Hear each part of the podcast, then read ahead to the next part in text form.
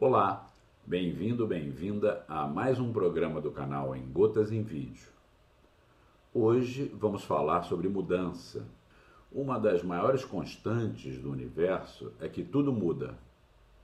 Mas e nas empresas? Por que tudo muda? Muda o mercado, mudam as empresas, muda a forma de se trabalhar, mudam os processos, os produtos mas por que isso acontece? Como sempre, o programa gera uma pergunta a ser respondida e a pergunta de hoje é: mas por que tudo muda? Vamos descobrir isso a partir de agora? Bom programa. Vamos tentar responder a pergunta do programa de hoje. Mas por que tudo muda? O poeta cearense Antônio Carlos Gomes Belchior Fontinelli Fernandes, um dos primeiros compositores de MPB do Nordeste brasileiro a fazer sucesso nacional, lá para meados dos anos 70, apresentava em sua música Velha Roupa Colorida os seguintes versos a respeito do fenômeno das mudanças. Você não sente nem vê, mas eu não posso deixar de dizer, meu amigo que uma nova mudança em breve vai acontecer.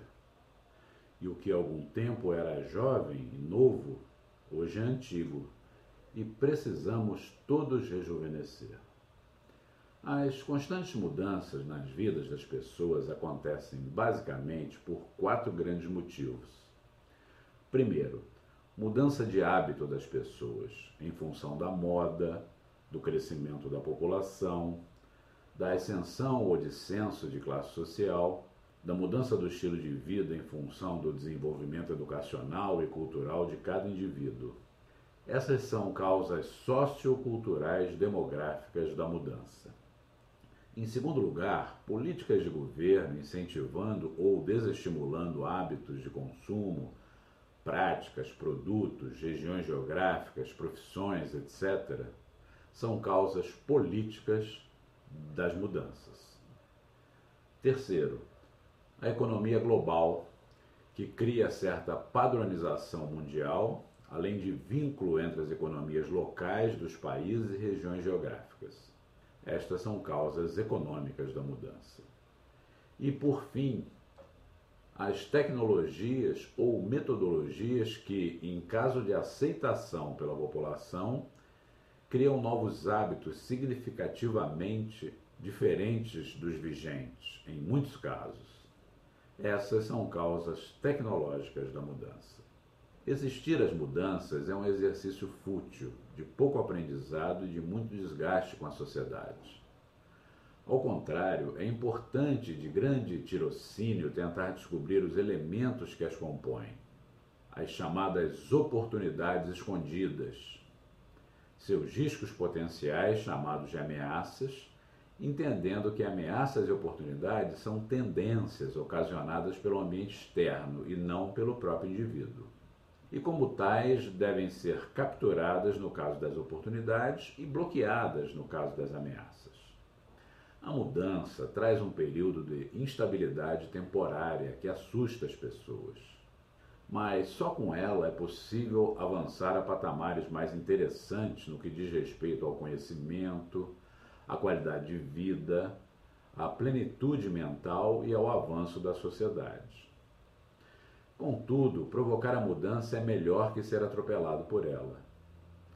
Daí as novas gerações serem as primeiras incentivadoras das maiores mudanças no comportamento, no uso de novas tecnologias na quebra dos paradigmas políticos e no incentivo aos novos modelos econômicos. Sem a energia, a paixão e uma certa falta de comprometimento com o estabelecido, que a juventude traz em seu modo de ser e agir, seria impossível patrocinar grandes mudanças ocorridas até hoje no planeta. Mas como enfrentar esse redemoinho de constantes mudanças? Vão aqui algumas sugestões que podem ser de utilidade nesse processo.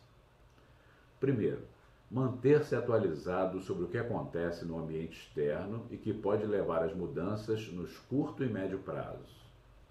Segundo, ter consciência que a mudança virá E sendo assim, uma postura positiva para recebê-la faz com que se esteja um passo à frente da onda, gerando a possibilidade de não ser engolido por ela.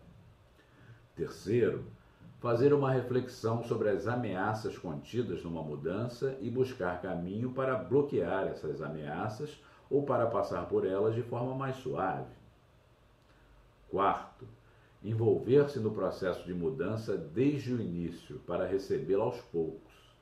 Mudanças não acontecem de uma só vez, mas quem resiste a elas só entra no final da onda e recebe toda a carga de riscos de uma só vez não conseguindo por isto enxergar as oportunidades presentes no novo Estado.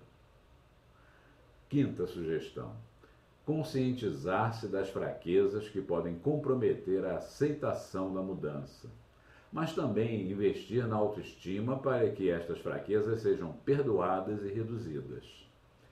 Sexta, concentrar-se na satisfação de capturar uma oportunidade trazida por uma mudança beneficiando-se deste novo estado, como, por exemplo, um melhor relacionamento com as gerações mais novas, aquela para as quais as mudanças são uma necessidade.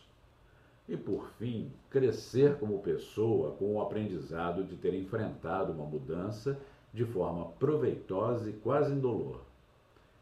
Em conclusão, pessoal, o passado já passou, e o futuro só será alcançado se houver um convívio construtivo com as mudanças no presente. Na mesma música Velha Roupa Colorida, o compositor Belchior afirma que no presente a mente e o corpo são diferentes e o passado é uma roupa que não nos serve mais. Se quiserem saber um pouco mais sobre esse tema, eu disponibilizei logo abaixo do nosso vídeo duas referências que foram utilizadas para a geração deste programa. Pensem na mudança. Este foi o nosso programa de hoje. Se gostaram, cliquem na mãozinha logo abaixo do vídeo, transformando-a em azul. Não se esqueça de se inscrever no nosso canal, é muito importante para nós. Se tiver interesse em entender esse assunto de forma um pouco mais aprofundada, visite o nosso blog, leia nossos livros na Amazon ou se inscreva para o nosso EAD na PUC. Todos esses endereços estão logo abaixo do nosso vídeo. Espero vocês no nosso próximo programa. Até lá!